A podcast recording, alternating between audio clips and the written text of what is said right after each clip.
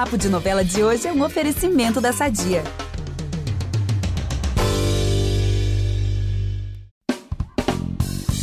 No nosso último episódio, Alicia Manzo prometeu e veio aí. Um Lugar ao Sol estreou com uma trama de tirar o fôlego, um elenco de primeira e, gente, dois Cauãs Raymond na nossa tela. Então, assim, sucesso total, né? é isso, amigo. E uma das tramas que já começa a se formar é a relação do Felipe com a Rebeca, personagem da Andréia Beltrão. Para repercutir essa história que promete render ainda muito debate, a gente recebe aqui no podcast Novela das Nove o ator Gabriel Leone. Gabriel, seja muito bem-vindo. Prazer te conhecer. Prazer o meu, gente. Prazer Obrigado pelo convite.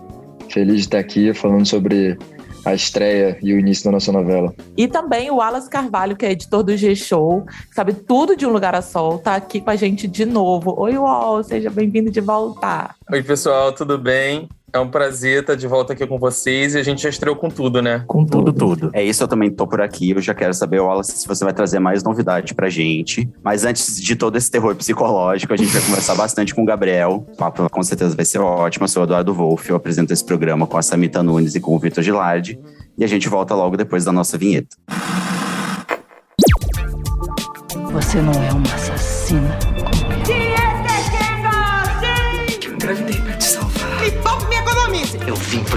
Minha jura. Mistério. É dieta. Eu vou mostrar a você o que acontece com quem ousa desafiar Odette Reutemann. Então é isso, como disse o Vitor, Um Lugar ao Sol estreou aí com altas expectativas, né? A gente estava aí com saudade de uma novela inédita, a gente aqui como noveleiro mais ainda. Então, Gabriel, a gente queria começar esse papo com, é, perguntando para você como é que foi esse processo de espera, né, até a estreia.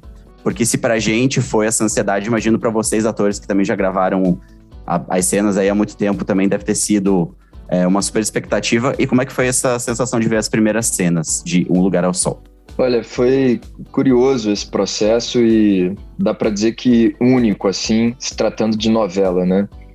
É, porque já, já, já tem um pouco o costume assim de, de trabalhos tanto no cinema quanto em séries da gente ter esse processo de filmar tudo é, de ter o conhecimento da história toda do, do, do arco dos personagens inteiro e, e depois ter um tempo de, de pós-produção, de montagem, etc.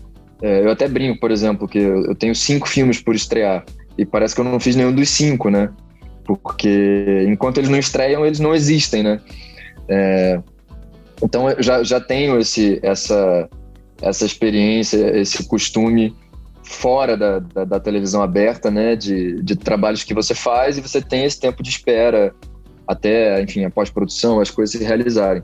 Por outro lado, todas as minhas experiências na televisão aberta na Globo, é, eu, eu tenho, eu sempre tive o costume, como todos nós, de fazer e, e, e, ao mesmo tempo a coisa está acontecendo no ar, né? Tá indo ao ar. Às vezes, dependendo, inclusive, já aconteceu, assim, de fazer uma cena que foi no ar no mesmo dia, assim, uma cena que tinha ficado pendurada por algum motivo, enfim, que estava pendente ali.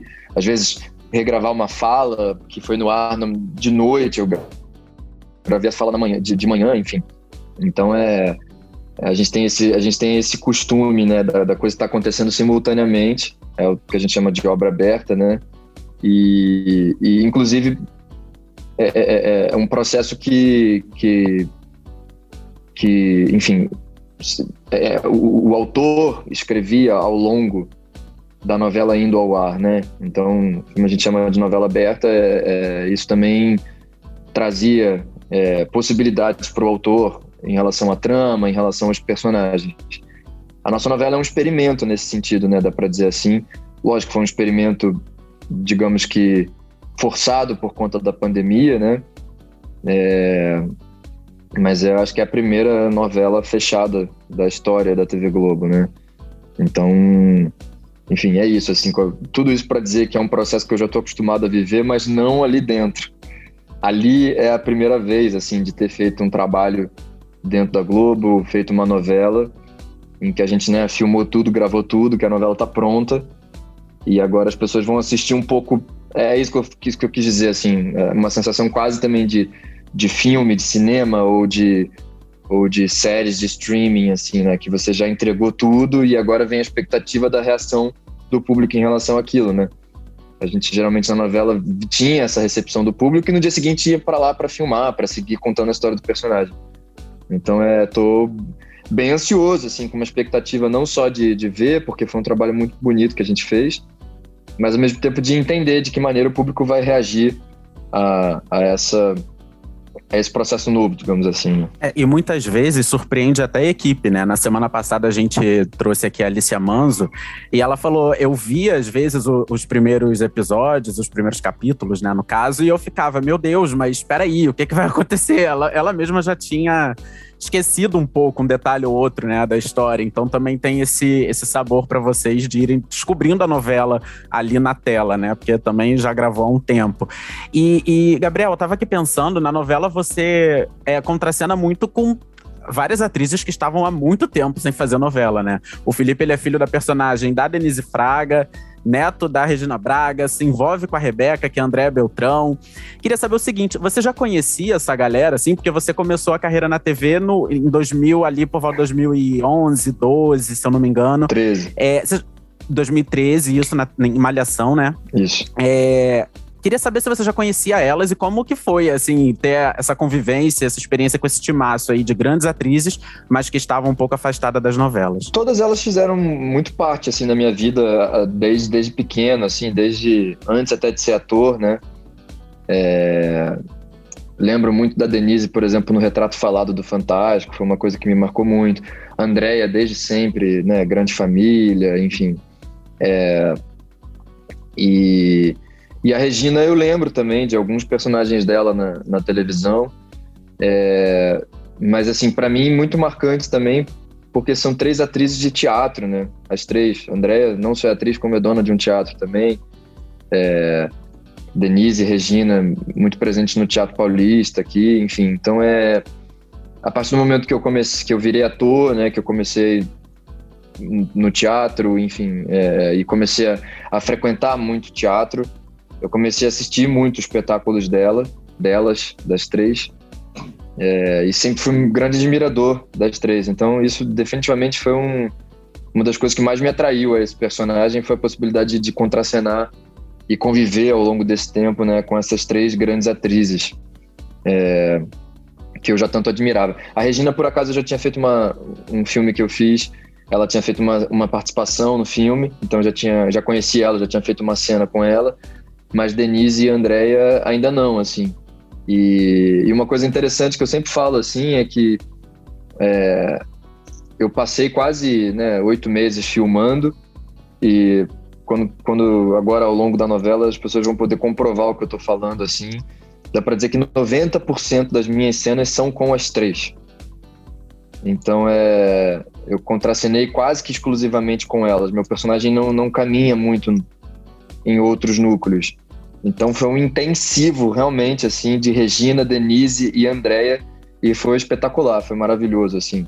Três atrizes gigantescas, três personagens incríveis que eu tive o privilégio, a honra de poder ali é, é, circular entre as três, aprender diariamente, trocar, criar junto com elas foi foi realmente maravilhoso. Então, Gabriel, o plot principal do Felipe é o romance que ele vive com a Rebeca, que é a personagem da Andréa Beltrão.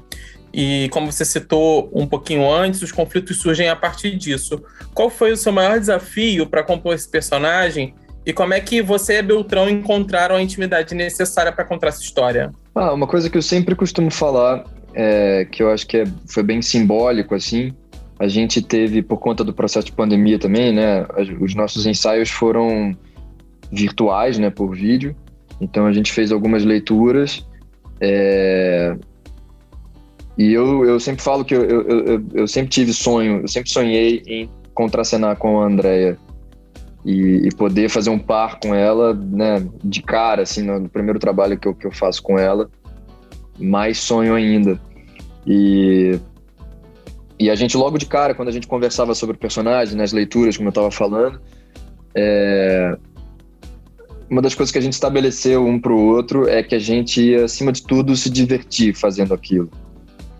E, e que os personagens, não só eu e ela, mas que os personagens iriam se divertir também. É lógico que, que a, a questão da diferença da idade, principalmente não tanto pela, pela diferença da idade dos dois, mas pelas questões. Isso fica muito claro ao longo da novela, assim. É muito mais, são muito mais as questões dela com ela mesma do que entre os dois, sabe? Porque eu acho, espero que a gente tenha conseguido passar isso, pelo menos eu senti e ela sentiu, nós sentimos fazendo. A gente se divertia horrores fazendo é, e deixava isso o tempo todo transbordar para os personagens e para a relação deles. Então, é, por mais que a questão da diferença da idade vá ser um assunto, mas eu, a, eu afirmo que boa parte do tempo a gente vai estar tá rindo, se divertindo e se curtindo. Então, é, foi um processo assim maravilhoso, delicioso. Acho que especialmente também pelo privilégio que foi poder voltar a filmar ainda ao longo da pandemia, com, com os números, enfim, muito altos, né? Uma situação muito triste, muito preocupante que a gente estava vivendo ainda. É, e, e, com toda a segurança, com todos os protocolos, a gente pôde voltar, assim, e eu acho que isso fez um bem, principalmente psicologicamente falando, para todos nós que estávamos há tanto tempo em casa ali, enfim, é, poder voltar e voltar, né, como eu falei, assim, com essas grandes parceiras e tendo um, um processo assim é, é, mais leve possível, né, dentro do possível, é, foi realmente incrível, assim. Então tô muito ansioso para ver as, as cenas do Felipe e da Rebeca juntos, porque se no ar transpareceu tanto que a gente se divertiu, eu acho que as pessoas vão gostar desse casal e vão se divertir muito também. A respeito da diferença de idade, que a Alicia também mostra um contraponto do outro lado, né? Tem ali também o Santiago com a o personagem do Zé de Abreu com a Fernanda Freitas, que é a Érica. Você já viveu alguma situação parecida com essa na vida real que te provocou uma, uma reflexão mais profunda a respeito ou não? É, eu, eu, eu vivi algumas situações assim de, de, de relacionamentos de diferença de idade, mas é, eu acho que acima de tudo, para mim, sempre eu sempre levei em consideração muito é, é, é, a felicidade acima de tudo, sabe? Se, se ambos estávamos felizes, se, se ambos queríamos aquilo naquele momento, independente de, das circunstâncias, é, o que importava era aquilo, sabe? Era, era estar ali feliz, vivendo aquilo ali. E tem, acho que tem muito essa, essa, essa noção, às vezes, do que deu certo e do que deu errado. E eu acho que dar certo é dar certo no tempo que tiver que dar, né? Não existe um manual, não existe uma regra que diz a partir de quanto tempo deu certo ou não. Então, se durante aquele período foi bom e, e foi é, e, e, e, os envolvidos estavam felizes, eu acho que é isso que importa, independente do tempo. Deu certo ali porque o que tinha que dar. É, então, é, todas as situações que eu vivi parecidas, semelhantes com isso, sempre foram muito nessa é, nessa direção, assim, sabe, de de viver o que se está afim de viver, assim, se está bom para ambos, né? Isso que é o mais importante. Mas você chegou, por acaso, a ouvir algum comentário maldoso, sofrer algum tipo de preconceito por, por conta dessas situações ou não? Cara, assim, é, não necessariamente, assim, acho que pode, podem ter acontecido coisas até, assim, ao redor, mas eu também acho que eu, eu, eu também sempre procurei nunca estar é, é, me apegar ou estar ligado a isso, entendeu? Porque esse é o tipo de coisa que joga contra, entendeu? É isso que eu te falei, a minha preocupação sempre foi ali no que eu estava afim de viver, no que estava me fazendo bem, não no que os outros estavam achando ou deixando de achar. Inclusive, vocês estavam falando, por exemplo, do Santiago lá, do personagem do Zé, e é, é, é, isso, acho que isso não é spoiler nem nada, mas em algum momento tem esse contraponto, e você vê que assim, as pessoas às vezes são até hipócritas, né? Porque o Zé em algum momento vai questionar o relacionamento da Rebeca. Né, o pai vai questionar o relacionamento da filha. E ela olha e fala, bota um espelho na frente dele assim e fala, pô, tá falando de mim por quê? Porque é uma mulher mais velha com um garoto mais novo, mas e o seu? Que é um cara mais velho com uma menina mais nova. Então, acho que muitas das, muitas das vezes esses comentários, as coisas e tal, não passa de hipocrisia, não passa de pessoas se preocupando mais em falar da vida dos outros do que de, de, de ser feliz e cuidar da sua própria, entendeu? Então eu nunca me nunca fiquei muito apegado a isso, não, porque acho que não vale a pena. Mas corretíssimo, tava vivendo sua vida. É sobre É isso. É isso. isso. É isso aí. A gente falou agora há pouco, né, Gabriel, que você estreou em Malhação 2013, e aí dois anos depois você já estava no núcleo protagonista de Verdades Secretas, que ganhou o M, que formou fãs, está sendo inclusive reexibida aí atualmente. Uhum. É, eu queria saber o que, que essa novela simboliza para você na sua carreira, como é que é rever esse trabalho, se é bacana, se você fica vendo ali algumas coisas que podiam melhorar, como é que é? Ah, esse trabalho foi muito importante, como você falou, né? Acho que a Malhação foi muito importante para mim, porque foi o primeiro trabalho no audiovisual. É, e, e o personagem que eu fiz, né, foi um vilão, então me deu oportunidade também de, de, de, de já explorar uma, uma, uma outra faceta, assim, do, do meu trabalho enquanto ator. É, mas o Verdade Secreta, sem sombras de dúvidas, assim, eu sempre falo, Verdade foi o primeiro sucesso que eu tive envolvido, né? Foi, um, foi um, uma coisa bombástica na época e é isso que você falou. Tanto é que está tendo continuação e agora na, na reprise se comenta, ainda se fala muito sobre. Então é, foi a primeira vez que eu, que eu convivi assim, é isso, num projeto que estava dando certo, que as pessoas falavam muito na rua, meus amigos, as pessoas próximas. É, é um personagem é, muito interessante também, assim, um arco de personagem super super desafiador, super interessante também. Enfim, as pessoas que, que eu tive o prazer também ali de conhecer, de trabalhar, os profissionais. Foi um trabalho muito marcante para mim, assim, também. É, que a, a, partir dele também. É, eu, eu, encaro, acho que todos os trabalhos que eu fiz muito dessa maneira, assim, todos foram é, abrindo cada vez mais portas, assim, sabe? Como uma escada, assim, que eu fui caminhando, assim. Então, verdade, foi realmente muito, muito importante para mim. É, as poucas vezes que eu consegui reassistir, até porque geralmente no horário eu estou trabalhando, enfim, às vezes ainda. É, eu acho, acho até curioso, assim, porque é isso, sou eu há seis anos atrás, muito menino ainda, assim, tanto fisicamente falando, quanto enquanto ator ainda, né, experimentando, me descobrindo. Não que eu não esteja nessa hoje em dia, mas assim, são seis anos de, de trabalho, de experiências que fazem diferença, né? ali minha trajetória no audiovisual estava muito no começo ainda, assim. Então é, eu acho barato, assim, acho o máximo ver assim é, é, e olhar para o lugar que eu tô hoje também com, né, com olho com muito carinho, assim, o, o Verdade, um projeto muito muito especial assim para mim. Agora, na, na segunda temporada da novela que estreou recentemente agora no, no Globoplay, você faz uma participação especial ali, né? A novela começa, primeira cena, né? Já começa com a morte do Gui num acidente de carro. E aí a pergunta que eu queria te fazer é a seguinte: será que foi um acidente mesmo? Ou será que o Valcir vai tentar surpreender a gente através do guia? O que, que você sabe de talvez algum spoiler de Verdades Secretas 2? Porque ele, ele colocou em xeque até a, a, morte ou não, talvez, não sei, do Alex, né? Então, a partir disso, acho que tudo pode acontecer. É, bom, eu acho que assim, algumas coisas a gente pode considerar, né? Pelo que eu assisti já, tá claro que o Alex tá morto, né? E tá claro que o Gui tá morto também, né? Assim, né? isso está na cena ali. A não ser que ele vire um zumbi, alguma coisa assim depois.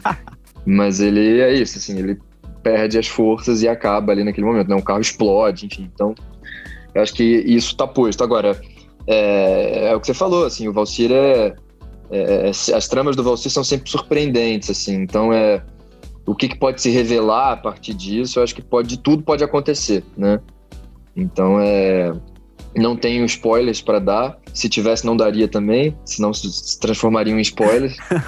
é, mas, é, mas é isso, acho que pode acontecer de tudo. Assim, as pessoas têm que estar preparadas e abertas, como foi no Verdade Secretas 1 e está sendo agora no 2 também. O Valci gosta muito de, de surpreender o público nesse sentido, né? De quebrar pois as é. expectativas. Então, acho que essa, esse acidente esse de carro ali que acontece ali na primeira cena pode, pode ter acontecido por, por, por N motivos, né? Verdade. Vai que a gente descobre que Angel virou uma sanguinária e que matou o Gui também, e aí depois a gente descobre pois outro é. motivo. Enfim, várias coisas. Não, eu ia falar depois do final da primeira temporada, não dá mais pra duvidar de nada a é. respeito dela, né? Como o Gabriel falou, sempre existe o recurso do flashback inédito, né? Mesmo as pessoas mortas, sempre tem o um flashback inédito que vem para surpreender, para botar tudo de cabeça para baixo. Então vamos aguardar. É como, como o Gabriel falou, Valcir Carrasco é mestre nisso. É isso aí. E virar a nossa cabeça do avesso.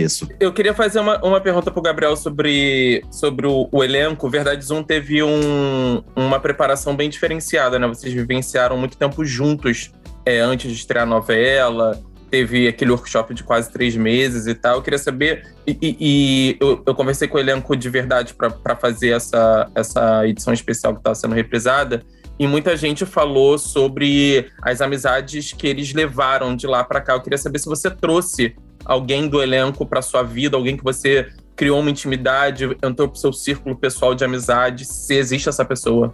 Então, naquela é o que você falou, assim, a gente teve um convívio muito intenso é, antes das filmagens, é, do elenco de maneira geral, mas a partir de um dado momento é, a gente foi dividido dentro dos núcleos, né? Então tinha o núcleo da agência de modelos, tinha o núcleo da escola, que era o núcleo que eu fazia parte, né? E que era justamente a galera mais nova, assim, né? E, e essa galera, é, todo mundo praticamente, assim, praticamente não, todos nós ficamos muito amigos, muito próximos por conta desse, desse período de preparação e depois ao longo das filmagens foi muito divertido de filmar. É, a gente saía muito junto nessa época. Eu lembro, inclusive, um dia muito marcante foi a gente tinha acabado de filmar, ou tinha acabado de exibir o último episódio, a gente foi para um Rock in Rio juntos naquela época. E foi uma coisa de louco, assim. Estávamos todos nós, Camila, Agatha, eu, João, é, Felipe, Juliano, Mariana, Rafael, Bela, todo mundo tava. E, e, foi uma coisa de louco, assim, a gente andar pelo Rock in Rio juntos, na época, assim, a novela no auge, final, assim, bombando. Foi uma coisa bem, bem impactante, assim, ver a multidão vindo atrás, as pessoas pedindo para tirar foto e tal, foi uma coisa assim muito muito forte. É, então assim tem um carinho enorme por todos eles. É, agora levar para a vida assim realmente que virou meu amigo de, de, conviver assim intensamente, o Rodrigo Lombardi. O Rodrigo é um dos melhores amigos da minha vida assim, virou meu eu brinco que ele é meu irmão mais velho assim, porque é, é isso, assim, um, um, amor, um carinho enorme por ele, assim, uma amizade muito forte, muito grande. E eu acho que o elenco, de maneira geral, a Drica é uma pessoa que eu amo de paixão também. Toda vez que a gente se encontra numa farra, uma festa. Marieta, eu já tive a oportunidade, inclusive, de trabalhar depois com ela, tanto na novela que eu fiz agora, como a gente já fez um filme junto também. Sempre que a gente se encontra é um, é um carinho enorme. Foi realmente um projeto muito especial, assim os diretores todos que eu, que eu trabalhei ali, toda vez que eu encontro, tem um, um carinho gigantesco também, assim. Então foi é, é, realmente um, um projeto muito especial, assim, muito muito marcante, muito muitos afetos ali que saíram dali. Mas acho que de todos, assim, realmente o Rodrigo é o cara que que ficou mais próximo, assim. Gente, esse Rock in Rio histórico, o João Vitor Silva, ele esteve aqui recentemente, ele comentou que foi no Rock in Rio que surgiu ali o primeiro romance dele com a Mariana Molina, estão juntos aí até eu hoje, tô, casadíssimos. Eu tava do lado, eu tava do lado, né? aí o Cupido. Nesse momento. Né? Se procurar no Google direitinho, tem até foto, assim, eu tô ali meio de vela ali do lado dos dois. ô, ô, Gabriel, é, Verdades Secretas é uma novela com apelo sexual aí forte, né? E você parece ser um cara mais introvertido, mais na sua. Queria saber como que você lidou e como você lida até hoje com essa questão da exposição do corpo, assédio do público. Muita gente fala, ah, o galã, não sei o quê. Como que você lida com isso? É, para mim, assim, é, é, é não é, não é que eu seja introvertido, muito pelo contrário, assim. Eu acho que é só uma questão de meu trabalho é meu trabalho, minha vida é minha vida, sabe? Eu procuro separar o máximo possível isso, assim, porque eu acho saudável que seja dessa maneira. Então é, enfim, se, se, se, se houver uma, uma necessidade do personagem, uma cena de nudez, seja lá do que for, algo que, que seja do personagem, que tenha cabimento, eu não tenho absolutamente problema nenhum com isso. Por, por, coincidência, a grande maioria dos trabalhos que eu fiz, inclusive, tiveram cenas de sexo, tanto na, na Globo quanto fora, inclusive. E isso definitivamente não é um problema para mim, porque é isso, é algo humano, acho que é algo que faz parte da dramaturgia, das dramaturgias, dos personagens, geralmente muito importante para né, o caminhar ali dos personagens. É, agora, é só isso, assim, eu só procuro deixar isso por, no, no, lugar dos personagens, entendeu? Minha vida é, é minha vida, assim. Diz respeito a mim só e as pessoas que, que fazem parte dela, né? Minha namorada, minha família e tal. Então eu, eu procuro deixar separado. Mas sendo de personagem, eu sou muito tranquilo com isso, não tem problema, restrição nenhuma. E, Gabriel, isso que você falou um pouco de, de, de fazer essa, essa separação né, entre o que é sua vida pessoal e seu trabalho, a gente vê muito nas suas redes sociais, que você tem mais esse perfil mais, mais discreto, você posta ali os filmes que você tá vendo, as músicas que você tá escutando, às vezes tem uma coisinha ou outra ali pra sua namorada, Carla Sale, mas a gente vê que o seu perfil é muito diferente do que as pessoas esperam, que os fãs esperam, né, de que um artista coloque na rede social. Mas é essa sua estratégia é meio que uma maneira de você que você encontrou para talvez se proteger dessa superexposição que a TV, que a, que a mídia é, causa num artista, por exemplo? Cara, eu vou te dizer que é, é, é um pouco, mas não chega a ser num, num, num, lugar estratégico, assim. Quero dizer, eu não, eu não me privo e não deixo de fazer nada que eu tenha vontade de fazer.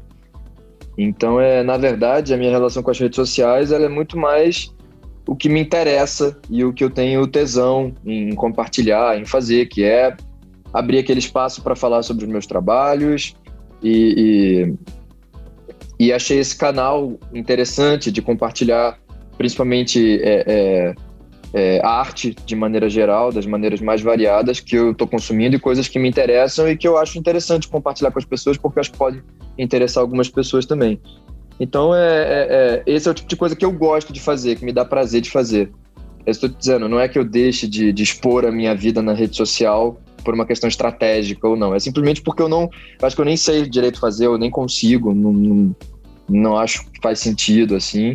Mas é isso, eu acho que é por isso que eu estou falando, que é uma questão muito pessoal e muito de cada um. Tem pessoas que têm um prazer e que gostam de fazer, e que, e, enfim, e eu respeito, e é, acho, acho de boa, assim, acho que é isso, acho que é, é é, cada um tem que seguir realmente aquilo que, aquilo que acredita, a maneira que acredita e tal. Eu estou falando que não acho que seja nada, não é de minha é parte nada jeito. estratégico. É, é algo orgânico, realmente, entendeu? Uhum. Mas você poderia citar um, um ônus da fama, assim, algo que para você é, seja mais difícil nesse aspecto de, de ser uma pessoa muito conhecida? Olha, eu acho que a, a, única coisa assim que aconteceu, mas graças a Deus aconteceu muito pouco comigo, é às vezes dessa questão de você ser uma figura pública, é, de alguma forma dar uma intimidade para as pessoas é, que autorize passar do limite ou que gere algum tipo de, algum tipo de falta de respeito. É o que eu estou falando.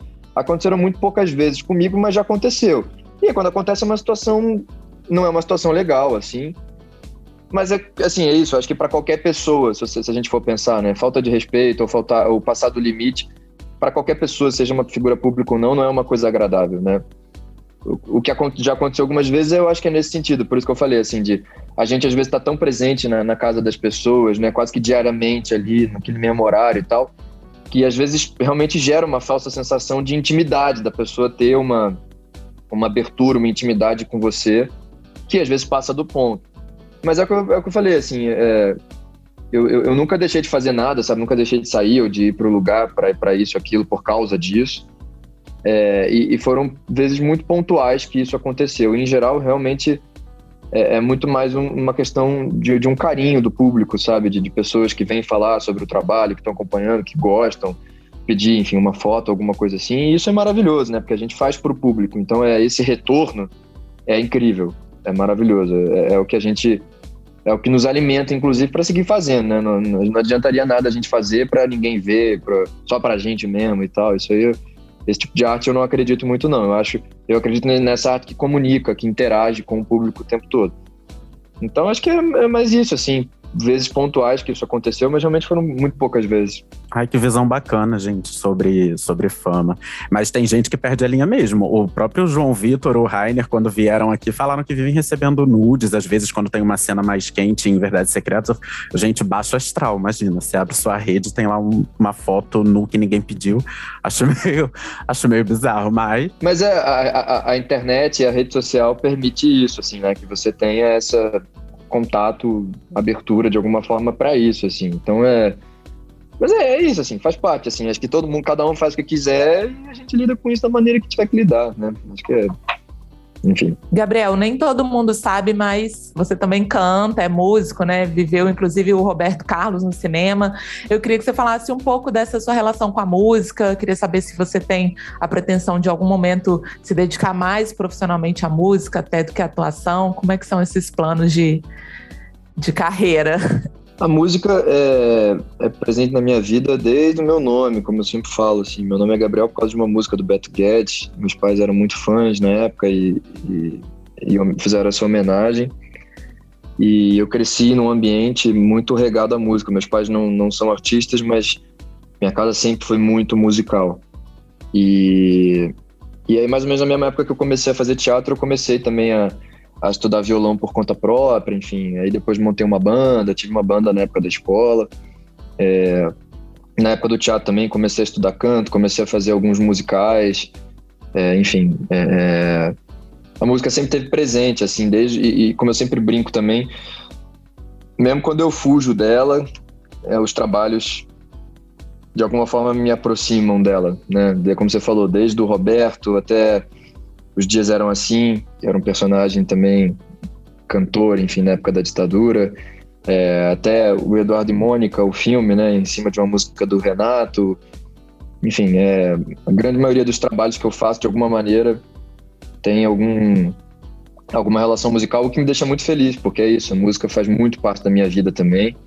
É, eu não vou dizer que não tenho, assim, até tenho vontade de, de, de fazer projetos musicais, mas é mas eu, eu, eu, levo tão a sério que eu que eu para eu fazer eu quero poder me dedicar a isso assim. E nesse momento da minha carreira as coisas estão acontecendo de uma maneira muito intensa assim. Graças a Deus tenho emendado trabalhos enfim. Então é não quero fazer se eu for fazer eu não quero fazer de qualquer jeito sabe? Eu quero poder ter tempo enfim para parar de estudar. Ao longo da pandemia eu consegui eu estudei bastante coisa assim fiz alguns cursos enfim, é, me preparei inclusive para o próprio personagem, para o Felipe, que vai ter uma relação com a música. Tem alguns números musicais que eu fiz. Sim. Estudei bastante, principalmente sobre samba, samba canção, enfim, que é o universo ali que eu, que eu trouxe para o personagem, o universo musical dele. Então é, é, é isso, assim. Eu tô sempre, sempre em volta ali, sempre próximo da música. Acredito que em algum momento vai acontecer algum, algum projeto, alguma coisa, mas se, quando acontecer eu quero poder focar, mergulhar e, e, e me dedicar, assim, ter tempo para fazer direito, sabe? Sim, então, sobre isso, a gente teve aí no The Masked Singer muita gente apostando que você era um monstro, né? Mas na verdade era o Nicolas Prates. Sim. Daí eu queria saber, será que em breve tem chance de você ser um desses mascarados? que fantasia que seria uma boa, assim, a gente fica pensando. Ah, cara, eu, eu acho que não. É isso que eu tava falando, assim, eu acho que minha, minha, minha pira com a música é, é isso, assim, é, é eu não sei, eu tenho é, os desejos, as vontades que eu tenho é de fazer coisas, ou como eu falei, assim, relacionadas aos personagens, como eu já faço, né? É, seja no teatro, inclusive, musicais, enfim, seja no audiovisual também. É, ou projetos mais, mais autorais, assim, algumas coisas que eu tenho vontade de, de fazer, tanto eventualmente de um show, de um disco, de alguma coisa assim, sabe? É, eu componho também, enfim, então enfim, acho que se acontecer vai ser algo mais nesse, nesse sentido, assim, sabe? É engraçado que um dos palpites dos jurados veio, inclusive, do Rodrigo Lombardi. Ele chegou a dizer, gente, eu acho que é o Gabriel Leone, ele é meu amigo, é. tô reconhecendo essa voz, mas enfim, no, no fim das contas não era. Briguei com ele até, porque ele me confundiu. Agora, será que, que, Gabriel, será que você não tá fazendo suspense aí? Vai que ele já é um dos mascarados da nova edição e tá dizendo, não. é, se eu fosse, é isso aí que você falou, se eu fosse eu não poderia falar, então eu ia ter que é. dar uma toada aqui. É que nem spoiler de Verdades Secretas e de Um Lugar a Sol. É isso, se tivesse, não daria. Isso aí. Não vamos arrancar nada de Gabriel. Não dá. Mas vai que. Eu, eu acho bem provável que é capaz na segunda temporada se tu não me pintar por lá de novo, assim. Ah, eu acho que é o Gabriel Leone. Vamos ver. Agora, Gabriel, para fechar, é, o nosso papo aqui no podcast. A gente tem feito essa pergunta para todos os nossos convidados, porque nesse ano de 2021 a gente está completando 70 anos de teledramaturgia no Brasil. A primeira novela brasileira foi ao ar em 1951. Uhum. Então, a gente quer saber qual foi a novela aí que te mais marcou aí, é, enquanto espectador e que de repente você gostaria de maratonar no Globoplay. eu era mais noveleiro antes de virar ator, assim. Acho que até por uma questão do horário, né? Como eu falei, do, do, do tempo. Às vezes, inclusive, tá passando a, no, a novela que, que eu mesmo tô fazendo e a gente tá lá filmando, gravando. Então, é, eu, eu, quando era mais moleque, assim, eu tinha mais o hábito de, de, de assistir. É, eu lembro duas novelas que me marcaram muito, vou falar das duas. É, foram. é, uma foi Coração de Estudante, porque é, tinha uma. Eu lembro que tinha a República lá dos Jovens ali, acho que era Diamantina, não sei se era Ouro Preto ou Diamantina. É, e aquilo, e, e aquilo me, me chamava muito a atenção, assim, era o núcleo que eu mais gostava, assim, as festas que eles faziam, aquela coisa é, é, é de, bem de república, bem de, de, molecada mesmo. E acima de tudo, o que eu amava dessa novela é, era a trilha sonora, que eram só os, os, mineiros. Inclusive a abertura era Maria Solidária do Beto Guedes, e tinham todos eles lá. Tinha Milton, tinha Loborge, enfim, todos os caras que eu, que eu amo. É, e, e, eu comprei o CD na época, enfim, da trilha sonora. Era, era é, escutava muito, assim, e eu, isso, isso foi muito marcante para mim. Inclusive, eu falando de, dos projetos musicais todos, tá no Globoplay, inclusive, para quem estiver escutando a gente. Um documentário que eu tive a honra de participar e de apresentar, de ser um entrevistador lá, que se chama Milton e o Clube da Esquina. É um documentário sobre o Clube da Esquina, com a participação de todos eles e muito mais outros gigantes da nossa música, tipo Gal Uau. Costa, Ney Mato Grosso, enfim. E eu ainda de, de, quebra ainda canto uma música com o Milton. São seis episódios. Tá lá, se vocês não assistiram, vocês que estão aqui não assistiram, quem tá escutando também, tá lá no Globoplay. Milton e o Clube da Esquina foi uns pontos altos da minha vida, não diria nem da minha carreira, da minha Pô, vida. Maravilhoso. Meu país, Minas Gerais, gente. É, exatamente, exatamente. Então, é, essa novela me marcou muito por isso também, por conta desse núcleo e da, e da trilha sonora. É... E uma outra que me marcou muito também foi Da Cor do Pecado.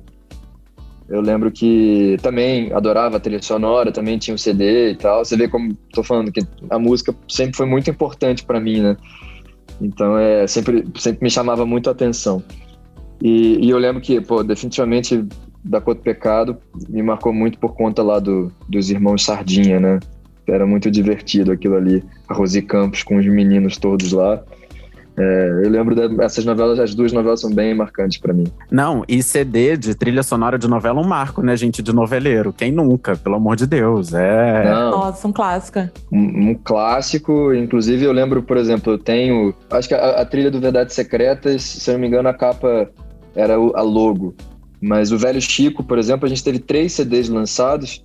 Um era só a trilha instrumental, e os outros dois, era uma trilha grande, os outros dois eram com a trilha sonora mesmo. E aí um deles eu tô lá na capinha, assim, tem, são vários rostos assim, e o meu, meu tá lá. Eu lembro da emoção de falar, pô, tô na, numa capa de um CD de uma trilha sonora. Não, e essa trilha é uma joia, né? De velho. Não, e essa, essa, essa, novela, né, gente? É, e vamos de novelão. Novela, essa novela é, é, um orgulho absurdo ter feito parte disso também. É isso, não pela trilha, por tudo, enfim, pela história, pelo personagem. Acho que foi o personagem que mudou minha vida, assim. E depois também foi muito especial. Eu lembro dos dias eram assim, que a gente tinha uma trilha espetacular também, principalmente por conta do período, né, dos anos entre os anos 60, fim dos anos 60 e os anos 80, assim, só música brasileira, uma trilha sonora espetacular. E vocês cantavam e aí, a abertura, eu, né? A gente cantava a abertura e, e na capa do, do tanto do, do CD é, quanto do vinil é a Sofia e o Renato. Mas, pô, pra mim foi muito importante porque eu sou colecionador de vinil. Coleciono mesmo, assim. Então é ter um vinilzão lá que tem uma faixa que eu tô cantando, a abertura, ainda mais a música que é do Ivan Lins, Bacana. eternizada pela Elis Regina. Depois, ao longo da, da, da, da, série também, uma composição minha entrou pro meu personagem. Olha. Que eu fiz especialmente lá pro personagem, na época e tal. Então, é isso, assim, a música para mim é, é muito minha vida também. É demais. Gabriel, você falou no começo do nosso papo que você tem cinco filmes aí é, prestes a estrear, ou que vão estrear agora. Logo, tem algum, alguma coisa que você queria dizer que vai estrear ainda esse ano, início do ano que vem? Quando que a gente, onde a gente vai poder te ver, além de é, Um Lugar ao Sol?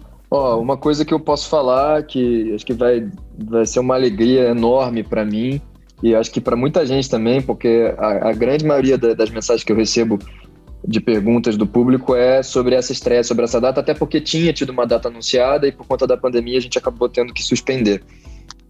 a maioria dos, dos filmes que eu tenho para lançar iriam estrear ao longo da pandemia, pelo menos três ou, ou quatro deles. É, mas acho que o mais aguardado é o Eduardo e Mônica, né? A gente estava com o lançamento previsto para julho de 2020.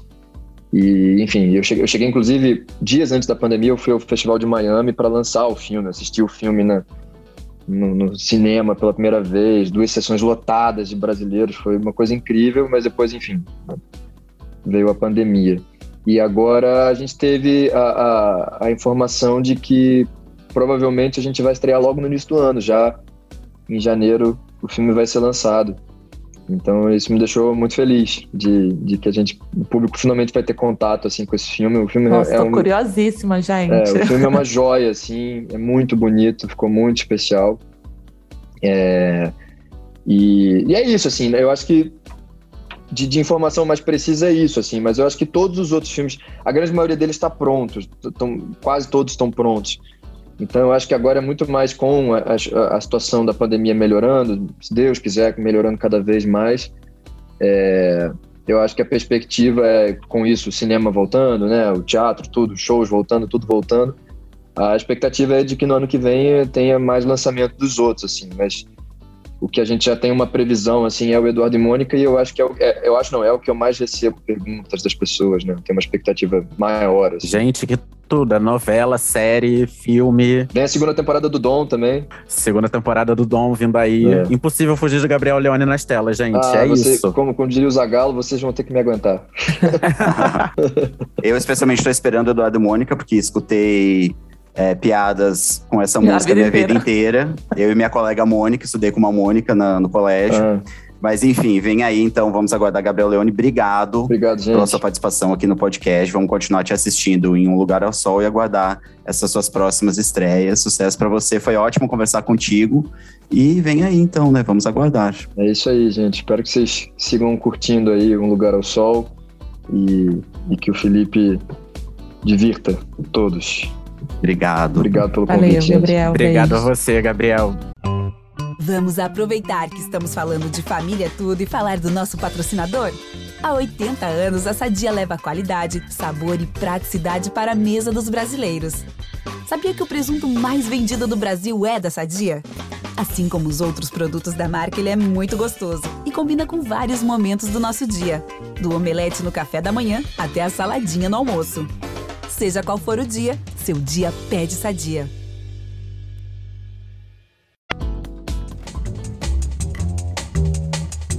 Bom, a entrevista com Gabriel Leone já foi.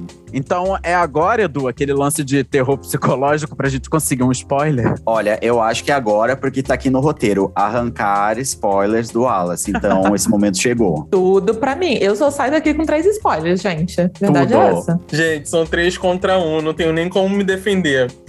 Fora os ouvintes, né? Que também querem saber tudo. Sim. Então vamos lá, vocês querem três spoilers, né? Exatamente, três. Vem logo com de Deus. três, que é sobre isso. Eu vou começar falando então da lua de mel de Hum. Christian barra Renato, porque ele- na lua de mel ele já assumiu o, o lugar do Renato e Bárbara, a lua de mel é deles dois, e vai ser praticamente uma armadilha pra ele, não proposital, né? Porque ele vai estar se passando pelo Renato, então ele tem que se virar para saber se comportar nesses lugares que o, o- eram muito comuns pro Renato e ele não conhece, como coisas, é, por exemplo, a primeira classe de um avião. Hum. Depois, claro, vai ter que fingir costume em Praga, na República Tcheca, que é o destino. O Renato morou muito tempo na Europa. O Christian nunca saiu do Brasil, ele veio de Goiás para o Rio de Janeiro. Ele é de uma classe social é, mais humilde, é muito diferente do mundo do Renato e da Bárbara. Sim. Então, vai ser bem. É, vai dar uma aflição ali para ver como é que ele vai se virar nesse lugar. Gente, babado demais. Eu tô louca pra ver isso. pra ver o Chris pagando de Renato rico na Europa. Porque assim, eu quando fui, gente, não tinha a menor condição. O pobre chega na Europa como? E ele tem que fingir costume. Tem mais, vem gravidez por aí, tá? A minha já veio no caso. Aí eu falar essa, entendeu? Porque É, no seu caso, a Aurora tá vindo aí, mas em lugar ao sol, quem tá vindo é o filho de Christian com a Bárbara, que jura que tá casado com o Renato real oficial ali, sem fazer ideia que o namorado dela de verdade morreu. é, apesar da lua de mel ser delicada pro Christian aí, por conta dessas situações, a viagem rende esse bebê.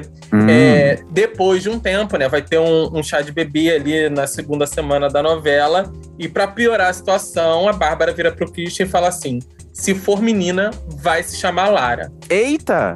Não, porque Meu no Deus. caso, Lara é o nome da ex-noiva do Christian. Não é que isso? situação. Gente, André Pois é. Horta. Chocada. Como eles vão É. resolver essa tour, eu não sei. Eu só joguei aí, vou sair correndo pra vocês debaterem. Não, eu tô achando o, o máximo, porque assim, a, a lua de mel, o, o Christian Renato tem que fingir costume de rico. Mas, e aí toda essa aflição, tudo isso, e ainda assim vai rolar um filho. Aproveitou bem, gente. Eu acho que é isso. ah, minha prima, essas coisas aí, o pobre e o rico resolve do mesmo jeito. A viagem é movimentada. Vou fazer só um flashback. A gente foi lá pro chá de bebê, voltando ali pra lua de mel. É, o Christian vai acabar descobrindo que o Renato cometeu um crime. Eu não sei se vocês lembram. Lá no comecinho da, da novela, no primeiro capítulo, o Renato estava dirigindo alcoolizado, né? E atropelou um ciclista. Acontece que esse cara morreu. Ih, gente. E quando ele estiver em Praga, essa história vai voltar. Como? Aí é aquele esquema. Vocês têm que assistir Ah, a Ah, novela e dar aquele clique no G-Show. Ah, não, porque olha só, você, você joga aqui que o Christian Renato, Renato Christian, vai descobrir um crime do Renato real oficial, mas não vai contar como que isso rolou. Não, co- como, que é isso? A Bárbara vai falar com o Christian como se ele já soubesse da história. Esse spoiler eu vou dar. Hum. E ele vai ficar em choque, né? Porque ele não tinha essa informação. É um peso, né? Que ele vai ter que carregar. Mas ao mesmo tempo ele não pode demonstrar isso. Porque ele tem que fingir que ele tá ciente de tudo e que ele sabe o que aconteceu, entendeu? A situação é complexa.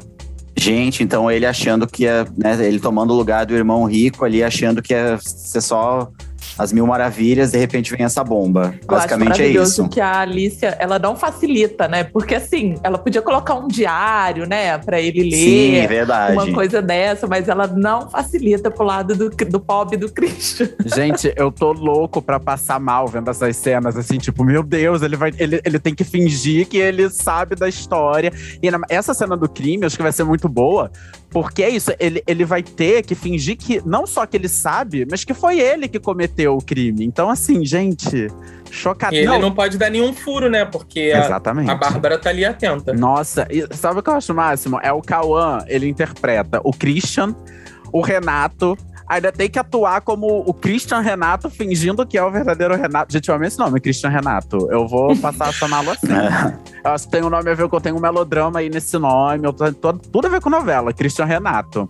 Mas é isso, gente. É ator que fala, né? Cauã Raymond. É sobre Não, isso? e é realmente um terceiro personagem. É, porque. Porque, né, ele vai, ele vai assumindo aquela identidade, entrando naquele conflito do, do- dele mesmo, do que. Porque ele, ele assume a identidade pensando, é, a gente já viu aí na primeira semana, como intenção. Mas as circunstâncias vão levando ele. E aí, né? E aí. Não, E aí, e aí? é tudo, porque no, no fim das contas, a cada cena, o a cada novo acontecimento, o Christian vai ter que. É isso, ele fica nessa corda bamba tendo que fazer uma atuação É. já dentro de cena. Gente, é metalinguagem, é tudo. Mas ainda assim, Vitor, ainda tá menos que a Glória Pires, né? Porque era Ruth fingindo que era Raquel e Raquel fingindo que era Ruth. Ainda tinha. Sim, é, porque na verdade é o que rola também para Paraíso Tropical com a Alessandra Negrini, porque Isso, é. rola. Porque no caso, os dois, os, os irmãos. Se passam. É, os irmãos estão vivos e, e um passa pelo outro, né? No caso, nesses Será casos, vai as ter esse irmãs. momento? Pois Não, é, não, não. gente. Não, o- acho que o menino tá morto, né? O Renato Real Oficial. Será? Olha lá, olha o Wallace, gente. Ih, gente, no fim do episódio chega aqui do nada, jogando aqui um. Joguei e fui embora. Não, e o pior é que a gente já tinha combinado que seriam só três spoilers. Então, Veio. Wallace, a gente fica até sem graça de te, te pedir mais. A gente sabe que você também não pode ficar entregando tudo. Veio aí Então, três acho que spoilers depois- é. e mais uma pulga atrás da orelha. E É mais uma pulga atrás da orelha, é verdade. Acho que depois desse momento, a gente agradece mais uma vez sua, sua participação aqui, Wallace. Eu que agradeço, gente. Vamos continuar te perguntando aí o que vai rolar nessa novela aí, que pelo amor de Deus, eu já, eu já quero saber tudo de Christian Renato, como disse Vitor. e, E volta sempre aqui, por favor. Vamos aí, vamos de novelão. E vamos que vamos. E Christian Renato e Renato Real Oficial. É esse os nomes dos personagens na minha mente, na minha fic, gente. Bom, mas é isso. O podcast Novela das Nove fica por aqui. Para ouvir os nossos programas, você pode usar o Globoplay ou entrar no G-Show. E nos aplicativos de streaming é só procurar por Novela das Nove. Além disso, dependendo da plataforma que você usa, não deixa de seguir o podcast no Spotify ou na Amazon, de assinar no Apple Podcasts, de se inscrever no Google Podcasts ou no Castbox, ou de favoritar na Deezer. Assim você recebe uma notificação sempre que um novo episódio estiver disponível. Eu sou Vitor Gilardi, apresento esse programa ao lado do Eduardo Wolff e da Samita Nunes, com a participação luxuosíssima de Wallace Carvalho e suas pulgas atrás de nossas orelhas, porque é isso, ele jogou essa daqui aqui. A gente também produz e assina o conteúdo desse podcast, que tem edição do Nicolas Queiroz. Então é isso, galera. Até a próxima. Continuem ligados em Um Lugar ao Sol. Beijo! Beijo, gente.